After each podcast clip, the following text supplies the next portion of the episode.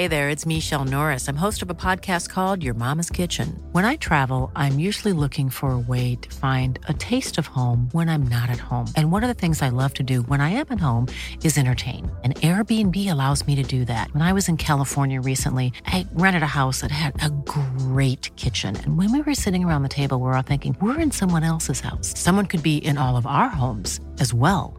If you have a home, but you're not always at home, you have an Airbnb. Your home might be worth more than you think. Find out how much at airbnb.com/slash host.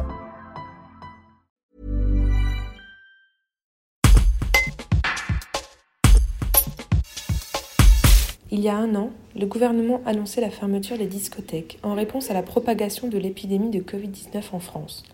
Une fermeture brutale pour les professionnels du secteur de la nuit, les artistes et les noctambules. Un an plus tard, le monde de la nuit est toujours plongé dans le noir, sans perspective.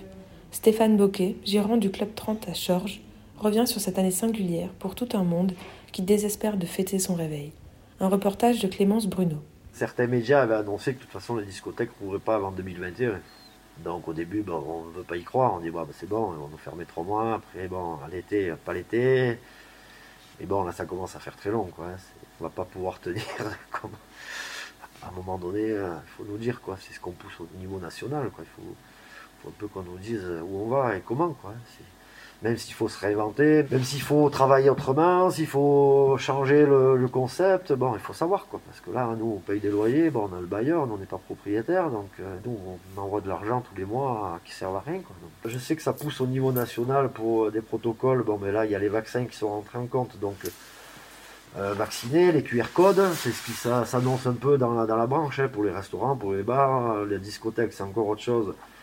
Il faut peut-être, euh, on verra plus de pistes de danse comme on voyait, c'est qu'on est tous collés serrés, euh, les boîtes qui sont à bloc, faire des jauges sûrement, et masquer la piste de danse, quoi, mettre des tables sur la piste pour éviter que qu'il y ait ce, circulation de virus en dansant, quoi. Hein. Bon, on a vu que de toute façon, on pouvait pas, pouvait pas empêcher les gens de danser, pas empêcher les gens de s'amuser, donc il va falloir peut-être rouvrir sur certaines conditions. Mais bon, après les jauges, c'est toujours pareil. Hein. Si, on nous met des jauges et que nous, ça suffit pas pour, faire le chiffre d'affaires, ça va être compliqué euh, aussi. Parce qu'après, quand tout va se remettre en route, si on a toute la, masse salariale à payer, tous les frais normaux à payer, euh, les impôts, les taxes, l'URSSAF, et que nous, on rentre pas dans nos chiffres qu'on doit faire euh, dans la soirée, là, ça va être. là, il y a un paquet de monde qui va rester sur le carreau. Hein je pense que la reprise va être plus, plus dure que, plus dur que, ben, que l'instant T. Quoi. Comme moi, si on me dit 400 personnes, tu passes à 150, ça va vite être réglé. Hein. C'est pas possible. Puis bon, on est quand même des entreprises aussi qu'on travaille sur la masse. Donc c'est ouais, c'est un peu, c'est un peu compliqué quand même. On a l'impression d'être laissé un peu pour compte. Quoi. Il faut quand même rester motivé, il faut quand même aller de l'avant. Après, il faut voir sous quelles conditions. Il faut que ça soit, gérable et rentable, c'est tout simple.